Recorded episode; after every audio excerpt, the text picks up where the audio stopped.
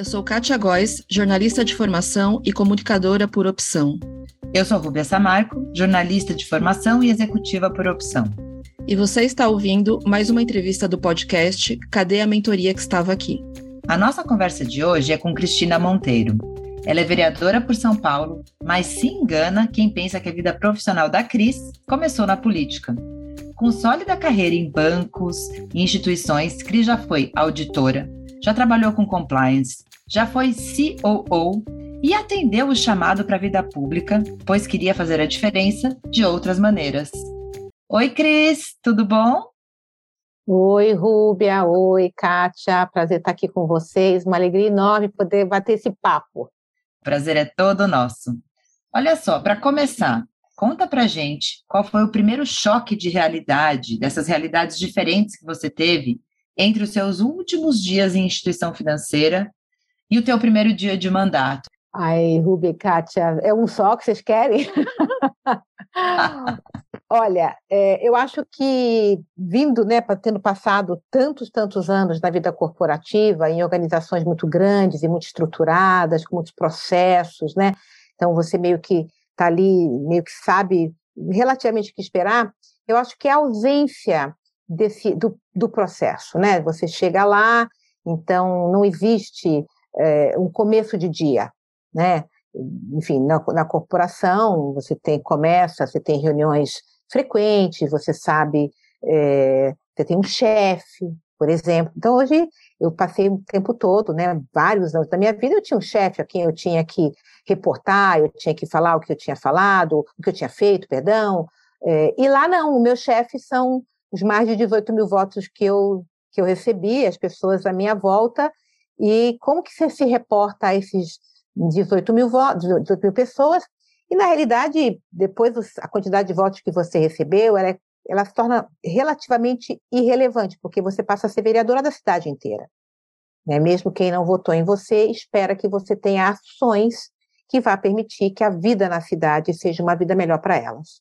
Eu não sou vereadora somente dos meus eleitores, sou vereadora da cidade inteira. E isso é uma diferença muito importante para quem sai de um, de um lugar com tanta organização, né, com processo e tal. Você chega lá e fala assim, quer dizer, cadê a reunião com o meu chefe?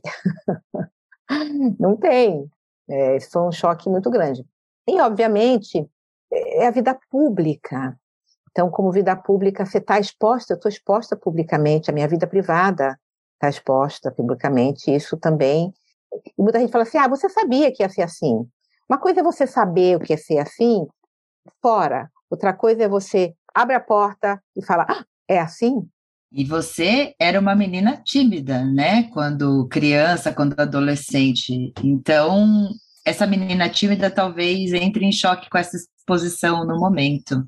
Conta pra gente, falando, resgatando a menina tímida, conta pra gente esse começo de seu percurso, porque a sua vida realmente mudou bastante, né? Você teve várias mudanças. Conta pra gente quem era a Cris adolescente? Como ela escolheu essa profissão, por favor? Então, eu tenho uma história que eu até estava falando há pouco, né? Tem aquela típica história de superação, Rubia e Cátia. Então, eu nasci numa família de baixa renda no Rio de Janeiro. A minha mãe era uma faxineira, o meu pai, ao longo do tempo, para é, eh, ter mais renda na família, tinha um táxi. E era aquela dificuldade, né? Isso na década de 60, quando eu nasci. E eu, para colaborar com essa circunstância, eu tinha uma condição que eu tenho até hoje, que é chamada alopecia areata, que é uma condição autoimune onde eu perco os cabelos. Então, eu era uma criança, numa família de baixa renda, na década de 60, sem cabelos.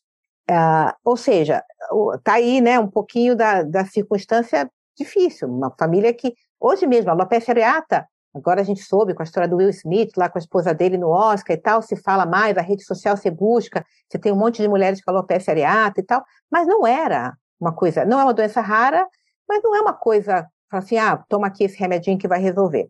Então, no meu caso particular, ah, como eu não brincava nas ruas, que era brincar, o que tinha para criança naquela época era brincar na rua, de bola de peteca, de corre-corre, eu não podia fazer, nem que eu não podia, eu ia e sofria bullying, então era um sofrimento muito grande para aquela criança. Os meus pais, a alternativa que eles tiveram, assim, bom, não vai para a rua, fica dentro de casa, estuda. Então, o estudo, como eu costumo dizer, foi, foi a grande salvação da minha vida. E eu falei uma vez com um jornalista sobre isso, assim, a melhor coisa que aconteceu na minha vida foi a alopecia. Ela falou, ah, você está brincando, né? Eu falei, não, não estou brincando. Foi a melhor coisa que aconteceu na minha vida. Óbvio, hoje, né, com a pessoa que eu sou, integrada, né? Integrei a alopecia na vida, então hoje eu consigo falar isso. Mas óbvio que ao longo da trajetória, não foi a melhor coisa que aconteceu na minha vida. Mas foi. Por quê? essa circunstância me fez com que meus pais deixassem dedicados estudando, estudando, estudando. Eu me tornei uma, uma, menina, uma criança muito estudiosa, muito tímida, como a Rúbia sabe, né? Porque tudo era muito estranho. Eu, as pessoas chegavam na minha casa, eu me escondia, porque eu tinha essa aparência estranha, não queria que ninguém me visse. Enfim, mas obviamente que eu acho que uma, um mecanismo de sobrevivência meu fez eu ser essa pessoa falante, muito extrovertida, né? Não tem nada de tímida, acho que a tímida está aqui em algum canto do meu ser que está controlado. É, o que eu falo, que eu gostaria muito que o, a sua audiência escutasse de mim, bom, no final eu acabei, é, meu primeiro emprego foi um emprego de recepcionista, que era o que tinha para uma pessoa que vinha dessa família, mas eu resolvi fazer faculdade, paguei a faculdade, então também típico, né? Estudei escola pública e fiz faculdade privada, né? O que acontece hoje, então, né? É, então, a gente sabe, né? As crianças que estudam nas melhores escolas acabam indo para as escolas pagas, a gente pode depois até falar mais sobre isso. Então, eu tenho típico isso, né? E a minha escola privada não era uma grande escola, mas era o que tinha para mim naquela época, era perto do meu trabalho. Eu saía do banco, do, né, eu era recepcionista num banco, ia caminhando para a faculdade. É, mas eu, eu queria mais, eu queria sair do lugar que eu estava. E aquilo fez com que eu insistisse muito, acabei crescendo no banco, é, o banco me mandou para São Paulo, e eu me tornei diretora desse banco, um banco americano, e quando eu saí em 2018, eu era diretora para toda a América Latina e Canadá de uma grande área de controles. Ou seja, é uma trajetória de sucesso, de superação. O que eu tenho falado, que eu acho que é muito relevante a gente insistir, é que o brasileiro, a gente idealiza as histórias de superação, a gente romantiza as histórias de superação. Então, tive, eu tive circunstâncias que favoreceram a, o meu crescimento na vida. Isso não está presente na vasta maioria das crianças que nasceram na circunstância em que eu nasci. Então, quando você fala, ah, o fulano era pobre e se deu bem, o Silvio Santos e não sei quem. Né? Gente, é o seguinte, são histórias de exceção. E a gente não pode romantizar e idealizar isso. A sociedade tem que toda pressionar para que todas as crianças partam do mesmo lugar. E daí diante, quando essas crianças tiverem a capacidade de tomar decisões, elas vão escolher o que elas querem ser. E aquela que vai escolher que não quer trabalhar, tudo bem, mas ela teve, ela parte de um lugar onde ela possa fazer essa escolha. Né? Na minha época e até hoje, a sociedade brasileira não dá essa oportunidade para todo mundo, e aí a escolha fica completamente, quer dizer, não tem liberdade de escolha, porque a pessoa tem que ser recepcionista, que era o que eu, que eu fui, né? ou caixa de mercado, caixa de farmácia. Então, esse é um pouquinho da história, uma menina que vem de uma história de, de, né, de uma família de baixa renda e que supera os seus desafios e acaba tendo sucesso, seja lá o que sucesso signifique, também a gente pode falar sobre isso. Eu também fui uma menina da periferia que estudou em escola pública e tal. E você foi trabalhar em bancos de investimentos, né? Lidar com muitos números, muitas pessoas bem-sucedidas e tal. Eu queria saber como foi isso para você, se você se sentia meio um peixe fora d'água, talvez uma certa culpa por tá, é, ter oportunidades que seus colegas não tiveram? Como foi isso para você? Ótima pergunta, Kátia. Eu vou começar pelo final. Sim, muita culpa. Sentia muita culpa porque eu comecei a ter um salário melhor, ter possibilidade melhor, passei a viajar, viajei para fora do Brasil, conheci a América Latina, fui para os Estados Unidos, fui para a Europa, e a minha família ficou para trás. Então, houve um período muito, muito importante na minha fase adulta, onde eu queria meio que quase que resgatar, trazer minha família para mim. Até que eu entendi que também eles tinham as próprias escolhas deles, foi um período de muito sofrimento para mim, né? Porque criou um, um, alargou uma distância, criou uma, um, um gap, um vácuo entre eu e minha família que, enfim, agora acho que com o tempo eu venho procurando me recuperar. É, então, sim. Por outro lado, também eu não queria deixar de dar eh, essas conquistas que eu estava vendo, essas viagens, as conquistas financeiras, as conquistas intelectuais, as possibilidades de conhecer gente né, inteligente, é, capaz. Eu não queria deixar isso para trás. Então, esse é o conflito, né? E é um conflito que você vai vivendo com ele, você, você caminha com o conflito, né? É, e como é que foi para mim? Sim, houve vários momentos eh, onde eu me senti um, um peixe fora d'água. Logo no começo da carreira, eh, eu, por exemplo, eu escondia, eu trabalhava, enfim, como eu disse, sou do Rio, né? Eu escondia o, o lugar que eu morava. Eh, era difícil. Como que você pode... Um pouco... Eu falo muito da causa LGBT, né? Que o LGBT fica dentro do armário. Então, assim, eu fiquei dentro do armário com algumas questões sociais minhas é, que até eu sair do armário e falar, não, peraí, eu tenho uma história para contar aqui, né? Por que isso? Como assim? Então, mesmo, por exemplo, a forma como me vestia, a forma como eu me comportava socialmente, é, e cometi várias gafes, mas como eu digo, né, esses erros, eles contribuíram para a pessoa crescer. Né? Então, a cada falha, sei lá, eu falei alguma coisa errada numa mesa de jantar, eu estava vestido inadequadamente para alguma situação, me houve um constrangimento ali, é, eu não abandonei, eu falei, puta, né? Há um sofrimento, né? Há um esse reconhecimento de que eu não pertenço a esse lugar, mas eu falei assim, opa, mas eu quero pertencer, mas eu quero pertencer, é ali que eu quero estar. E continua, né? Botando gasolina no carro e seguindo e tal. É, não tem ausência de conflito numa história como a minha. E a gente precisa pelo menos como eu lidei com isso, é caminhar com conflito, caminhar com conflito e, e seguir. Mas sim, eu tive. Por exemplo, vou contar uma história bem rápida, né? Eu lembro que uma, o Rio de Janeiro vim para cá fazer uma, uma viagem a trabalho e estava conversando com umas pessoas e eles falaram que iam comprar numa loja, uma loja que na época não fazia parte do meu mundo. Lá no subúrbio não tinha aquela loja. E eu não sabia o que era aquela loja. E eu falei, eu perguntei assim, mas o que, que, que é isso? Isso. E o rapaz que ia comprar um presente para a namorada nossa, ele falava assim: ah, lá nas suas bandas não tem essa loja. Eu me senti péssima.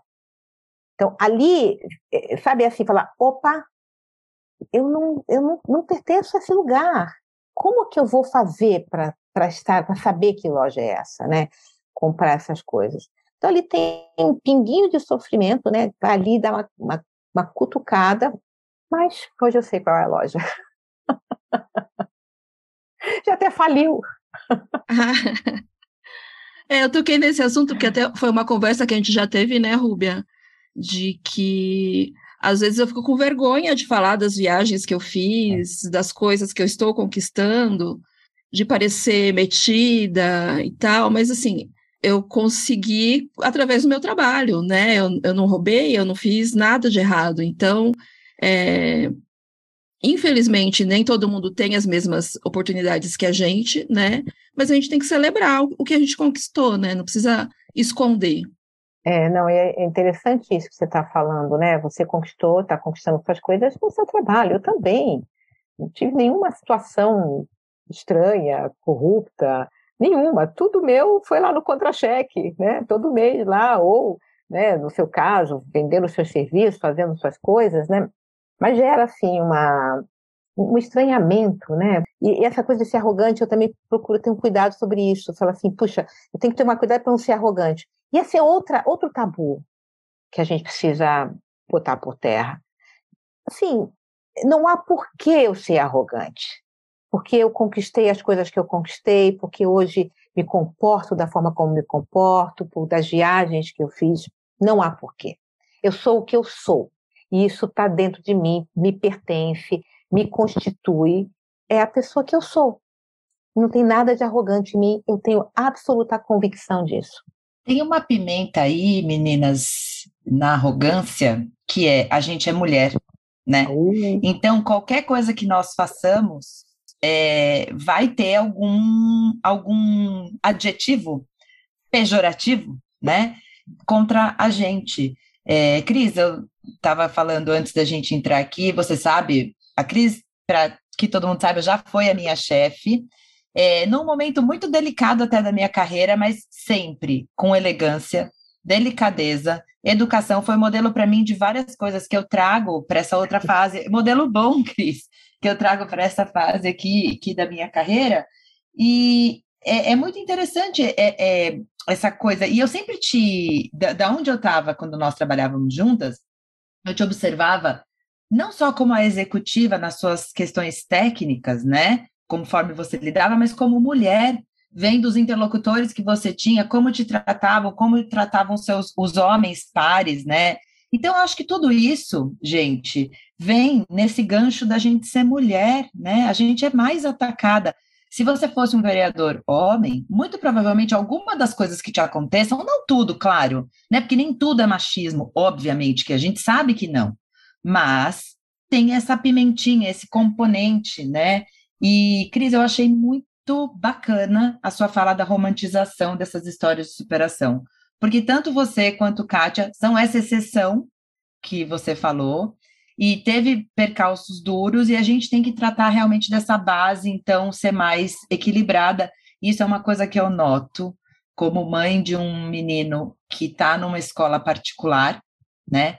Então eu olho a falta de homogeneização nessas escolas, não a dele, eu não estou criticando a escola dele, eu estou olhando para o nosso sistema, né? A falta de eh, homogeneização, não, desculpa, é o excesso, né? É todo mundo uhum, muito é. igual ali. Está faltando a diversidade. Talvez esse também seja um componente, né?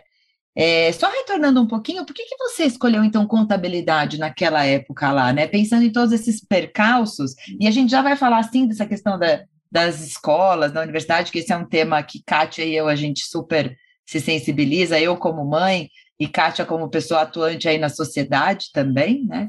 E eu queria entender então a escolha da, da contabilidade naquele momento da sua vida. Você tem alguma alguma coisa com isso? Na realidade, assim, né, eu não tive muita escolha, era o que tinha naquela faculdade para eu fazer perto do trabalho, tá? É, eu, quando criança, apesar de falar que eu fui tímida, né, eu tinha. Eu cheguei um momento que eu queria ser uma atriz, eu queria ser atriz. Depois da, da história, sei lá quantos anos eu tinha, criança. Depois eu queria ser jornalista, eu quis muito ser jornalista.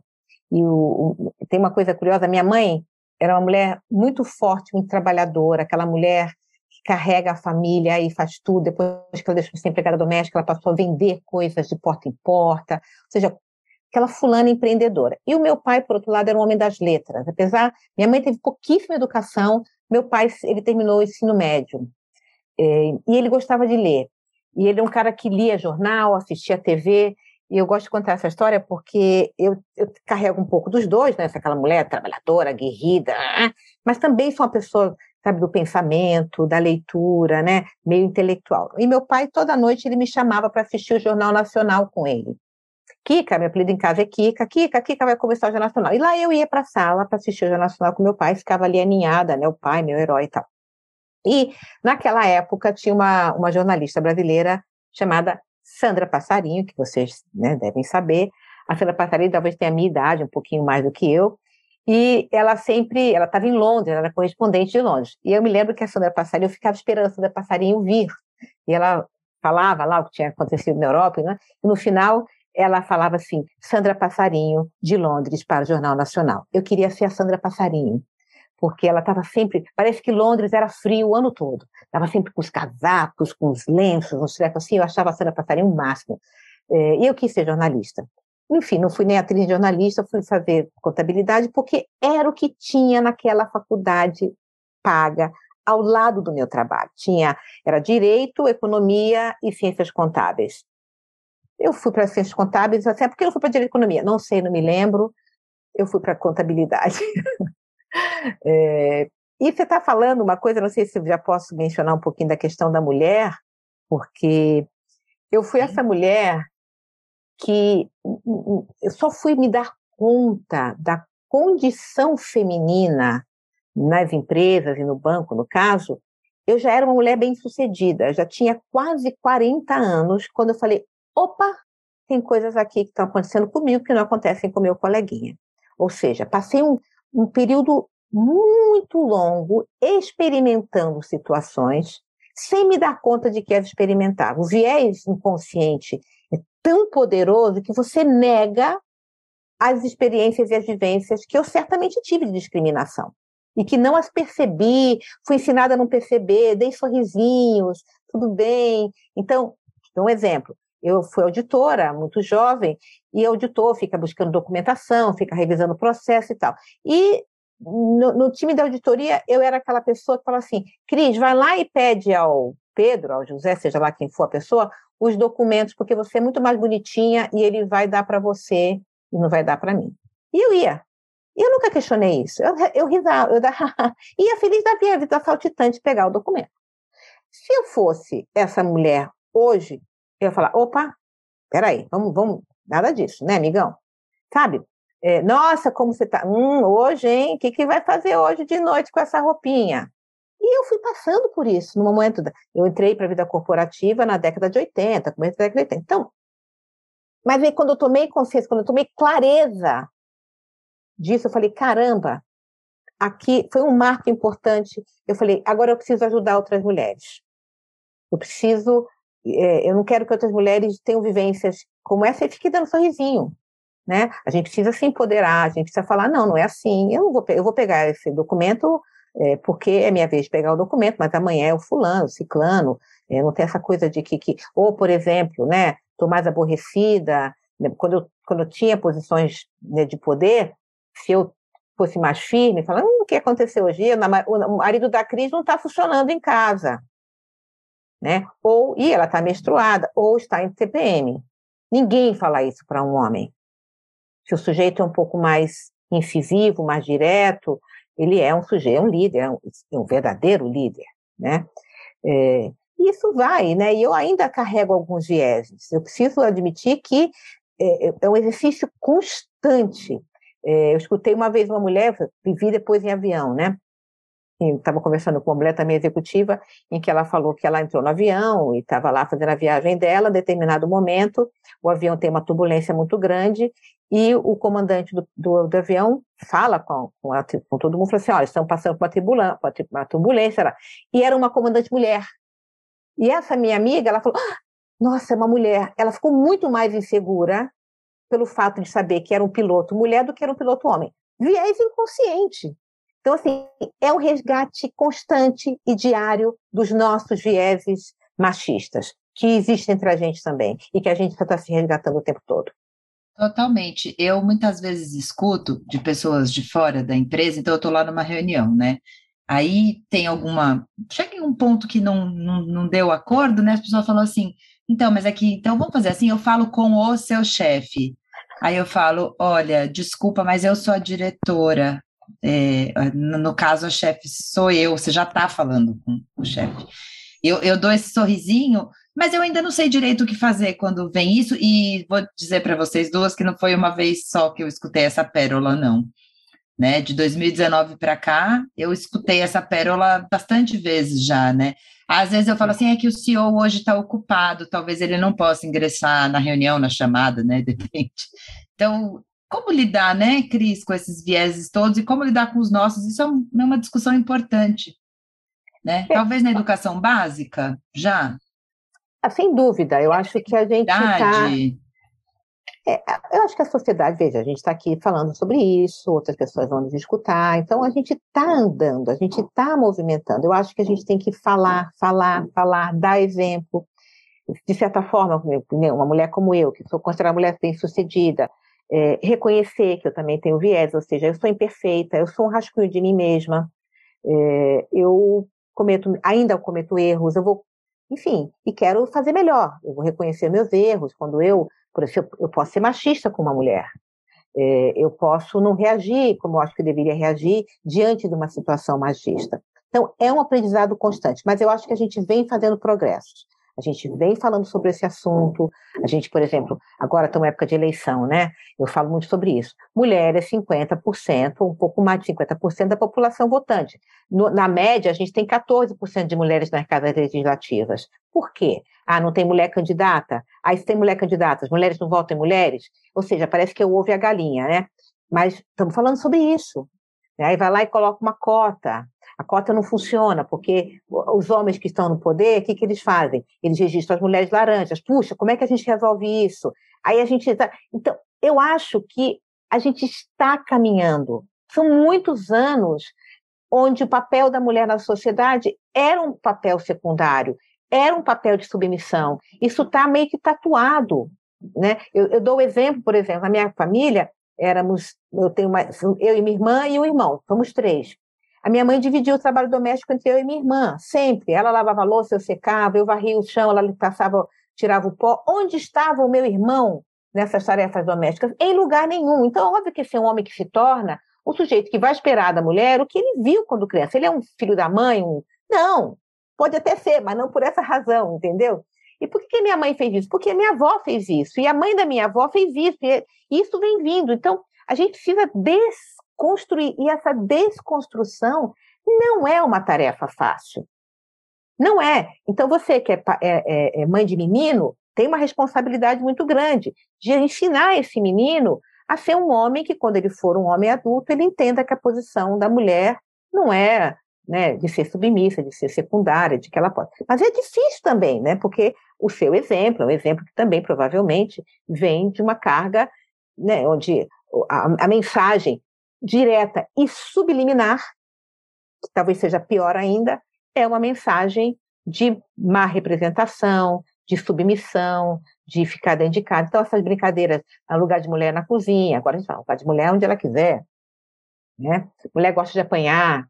Hello? É, não sei, né? Enfim, mas a gente, eu cresci escutando isso. Como, como desfazer esse nó, sabe? É um exercício constante e duro. E como ser uma líder é, nesse mundo corporativo, em que a grande maioria é homem, branco, e nós somos a minoria? Ai, jura que eu tenho que responder essa pergunta? é, olha, eu acho que tem características pessoais, né? Eu acho que as, as organizações elas já têm ajudado muito as mulheres, tá? É, onde eu estava, havia treinamento, havia mentorias, havia patrocínio, né, que é o sponsorship, é, havia discussões. As, as empresas elas já entenderam que a diversidade é importante e as empresas com esse, não, não é porque é legal ser diverso, é bom para os negócios. As empresas com maior diversidade de gênero no seu no, corpo diretivo são 21% mais lucrativas. E não sou eu que estou falando, é a consultoria McKinsey, que é uma grande consultoria renomada. E se a gente for, pode falar aqui uma série de coisas. Seja, diversidade é bom. Então não é porque é legal ter uma mulher lá, porque ela é bonitinha, porque ela é perfumada, não. é bom. E as empresas entenderam isso, elas já estão ajudando mulheres a serem líderes, né? Antes disso, assim, como é que eu sobrevivi? Eu acho que eu tenho tipo, algumas características pessoais, e como eu, eu posso falar para você, eu fracassei mais do que eu acertei. E nessa trajetória, né, de fracassos, e, e talvez por uma característica, até pela minha história pessoal, eu falei, opa, caí, choro, lamento, sofro, vou lá embaixo, mas acabei, né, opa, vamos continuar. E, e vi que dava certo, né, é, enfrentei. Então, eu acho que assim, o que, que eu poderia falar como ser uma líder? Mulheres, tomem mais riscos, entendam que o fracasso faz parte do sucesso. É, e, e, não, sabe, sofram, é, sofrer e fracassar faz parte do processo, mas se recuperem, né? A liderança ela virá à medida em que você, né, cai, erra, reconhece o erro e continua seguindo. Procure ajuda, discuta suas questões com outras mulheres que já passaram por isso. Hoje a gente já tem modelos inspira inspiradores, a gente já tem algumas mulheres que a gente pode olhar e falar assim: ah, olha lá, né? Essa mulher chegou, como é que foi, como é que foi o percurso. Então, o desenvolvimento da sua capacidade de liderança, atualmente, ela já, já tem uma contribuição dada por mulheres né, antes, e o mundo não é ideal, a gente sabe que não é ideal, está longe de ser ideal, mas a gente já tem alguns mecanismos. Eu gosto muito, no caso agora que eu sou uma pessoa pública na política, eu gosto muito de me referir às mulheres que pavimentaram o meu caminho, que, no caso, são as sufragistas, que são mulheres que na Inglaterra, no final do século XIX e do século XX, lutaram pelo direito das mulheres votarem.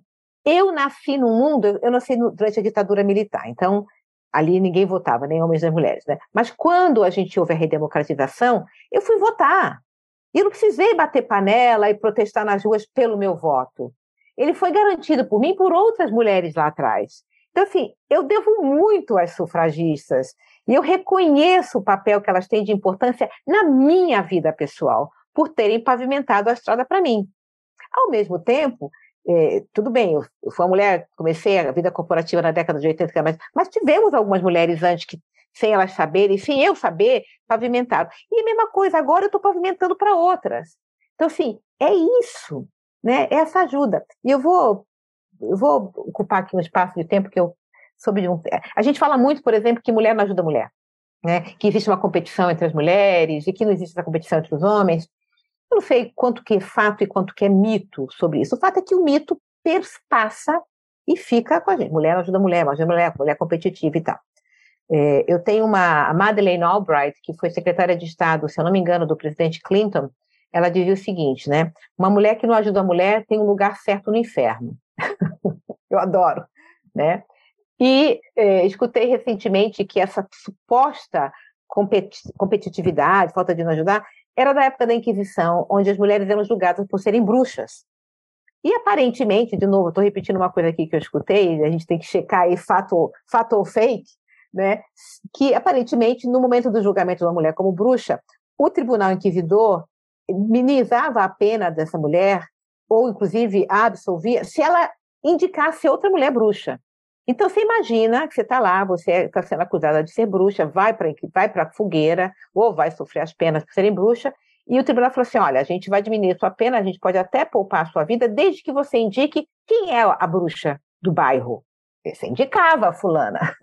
e que isso pode ter sido, pode ser a raiz dessa história, né? dessa, dessa competitividade ou falta de ajuda das mulheres. Fato ou fake, não sei, mas eu gostei da história. É, realmente, a Madeleine Albright foi a, é, nomeada pelo Clinton, ela é a 64ª secretária de Estado dos Estados Unidos e a primeira mulher no cargo, olha só. E fazendo um paralelo da pergunta da Kátia com a vida pública, né? Ela falou de ser liderança no mundo corporativo. E, e aí você trouxe que as empresas entenderam a diversidade não só como uma coisa fofa, mas como uma coisa lucrativa que faz parte de os negócios seguirem a vida pública não visa lucro, certo? Então, como é que tá, é, você se sente como mulher ali e se você vê que tem como ter já uma liderança feminina, como está essa discussão, digamos assim, dentro do mundo público? É muito mais difícil.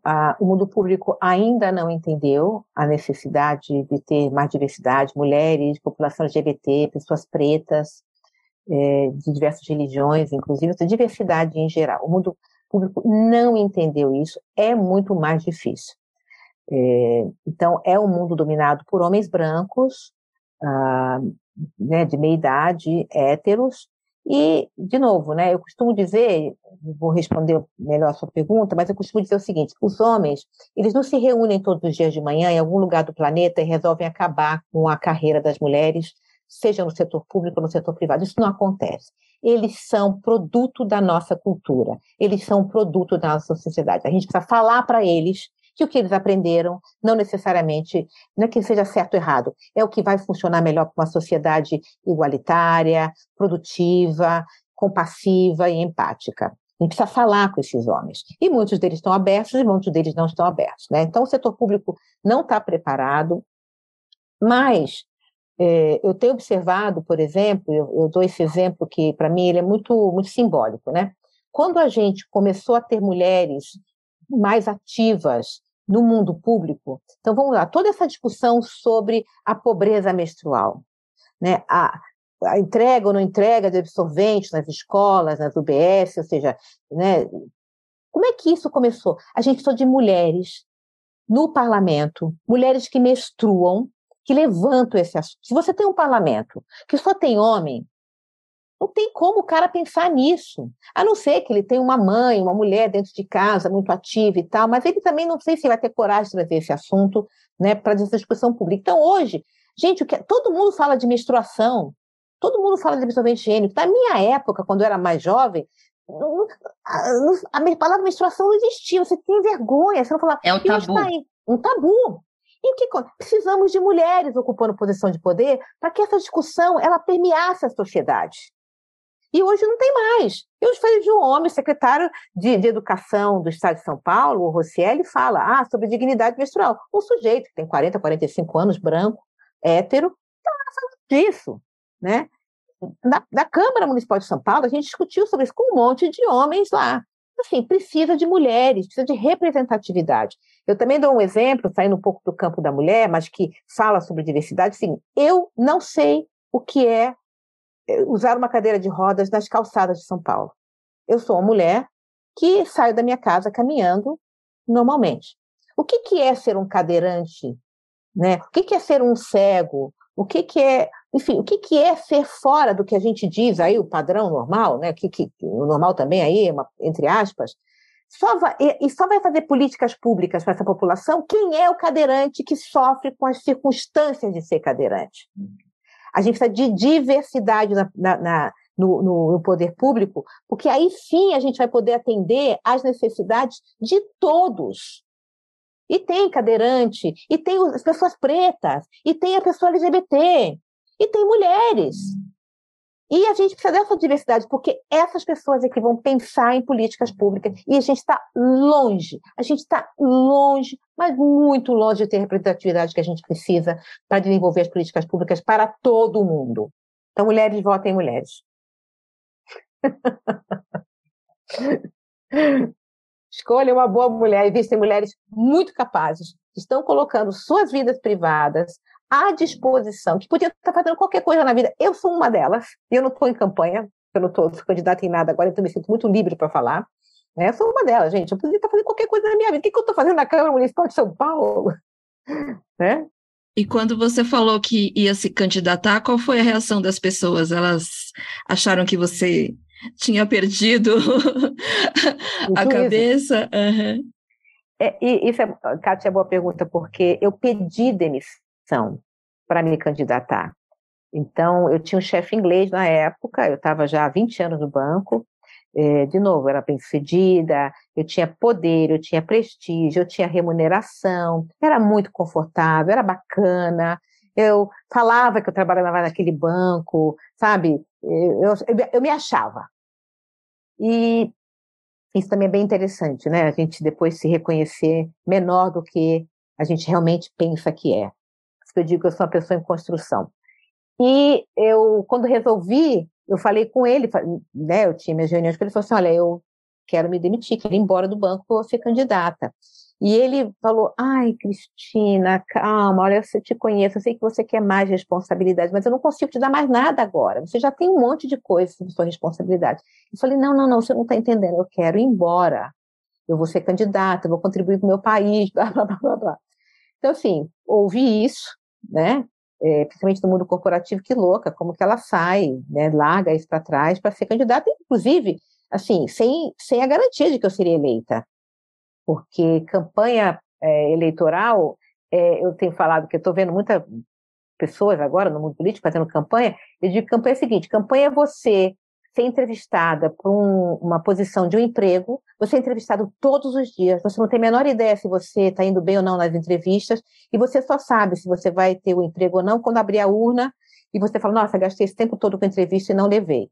Né? É isso, é uma, é uma angústia, né? É todo dia. Então, assim, eu estou vendo as pessoas em campanha e falo, ai, que duro, eu fiz duas campanhas. Então, assim, as pessoas acharam que eu enlouqueci mesmo, tentaram me demover da ideia, mas elas viram que eu estava tão segura do que eu queria, tão, tão convicta, que passado um tempo, bom, deixa, deixa ela aí. E não fui eleita. A primeira eleição, a primeira campanha, não fui eleita e foi muito triste não ter sido eleita. Foi bem ruim. E eu não voltei.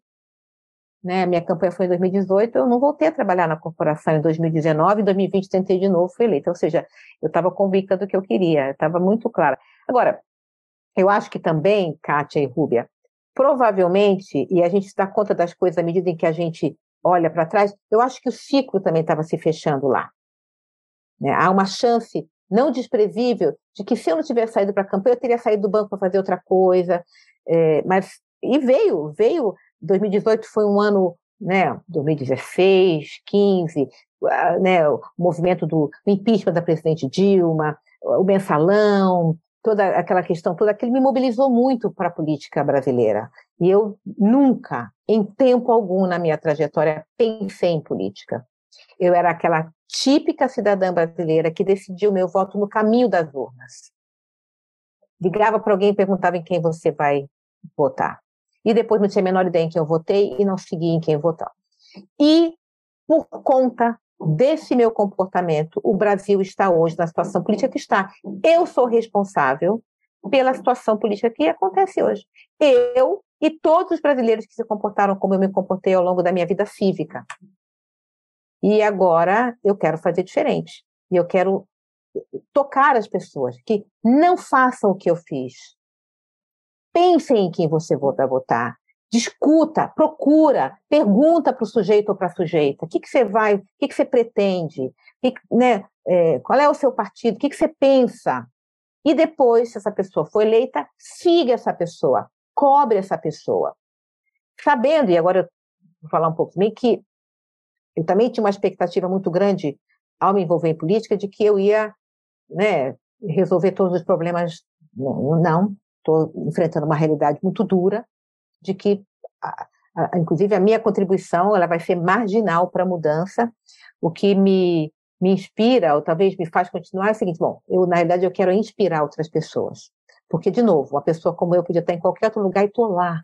É, e eu tenho. E eu, você está vivendo um momento duro agora, eu te acompanho. Tá é, não só porque eu votei em você. Obrigada. Eu, eu sei que eu não sou obrigada a declarar voto, mas, Cris, eu votei e voto porque eu acreditava em você mesmo sem a experiência política prévia, eu falava, gente, mas talvez é isso que a gente precisa. Ela é mulher, é, passou por tudo, tem essas questões, por que não, né? Todos nós podemos contribuir.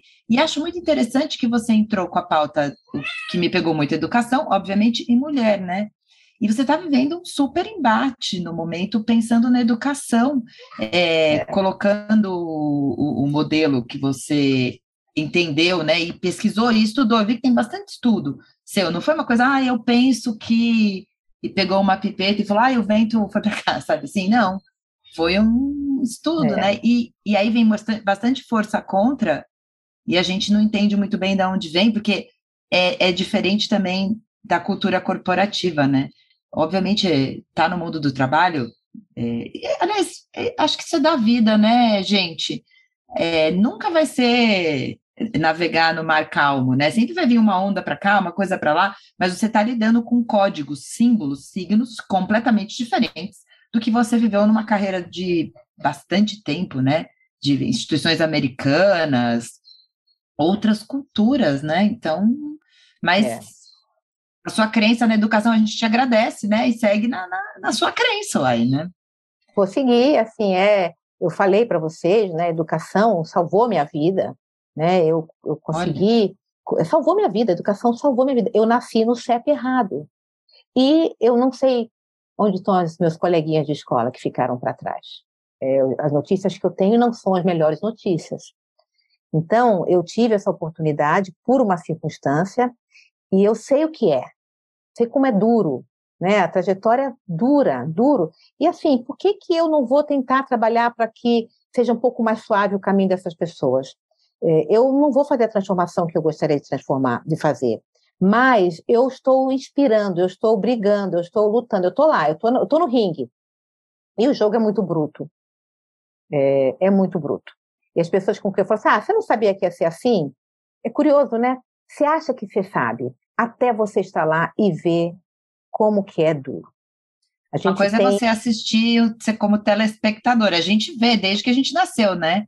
Mas viver na pele aqui, debaixo da pele, onde faz as feridas e tudo mais, é diferente. Opa, é, imagino. É bem diferente, é muito, é muito bruto. Agora, tem uma coisa, né? Tem, teve um dia que eu estava muito, muito entristecida pelo combate que está tendo contra o meu projeto, que é uma coisa muito simples, a gente pode até falar sobre isso aqui, mas não sei se é o caso. E eu estava muito, muito entristecida. Falei, puxa, eu, assim, concluindo meio frustrada, falei assim, eu não vou conseguir fazer a transformação que eu gostaria. E eu estava fazendo, estava caminhando num lugar e apareceu num, num banner uma frase da Madre Teresa de Calcutá, que toda vez que eu estou um pouquinho menos entusiasmada, vamos dizer assim, eu me lembro disso, que é assim, é, às vezes você acha que o que você faz não passa de uma gota no oceano. No entanto, o oceano seria melhor, menor sem essa gota.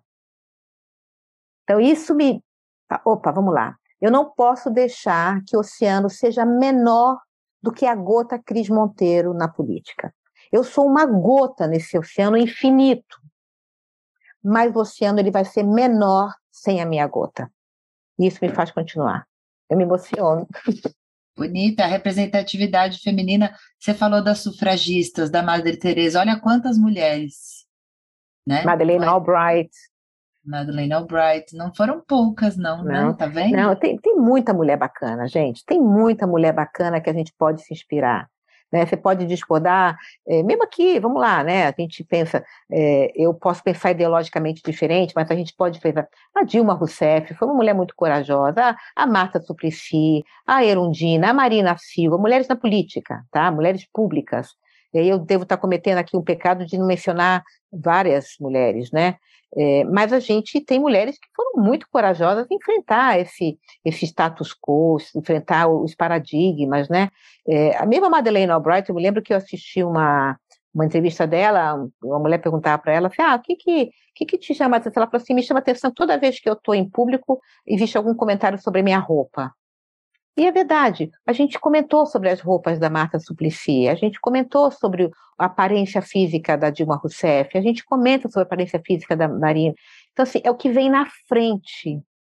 Né? E essas mulheres têm muito mais a contribuir. De novo, eu não estou aqui defendendo a ideologia, né? eu estou falando sobre o aspecto feminino na política. Elas têm muito mais a contribuir, a gente pode tirar muito mais delas do que o sapato que elas estão usando, ou o corte do cabelo, ou a maquiagem elas são todas mulheres que a, o fato de elas serem mulheres deveria estar para trás de tudo isso, assim. Exato. assim, ser indiferente, né? É. E, por exemplo, de novo, né? Mesmo Marta Suplicy se separou do Eduardo Suplicy.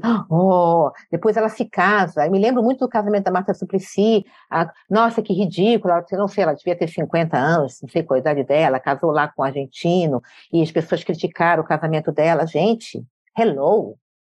Né? É, eu fui uma que critiquei a Marta Suplicy naquela época, então estou aqui admitindo publicamente e olhando para trás falo assim: olha aqui o, o, o, viés inconsciente, olha aqui, e que bom que eu estou num lugar agora onde eu olho para trás e falo assim: que bobagem, Cristina, que você falou, que você fez, que comportamento ridículo.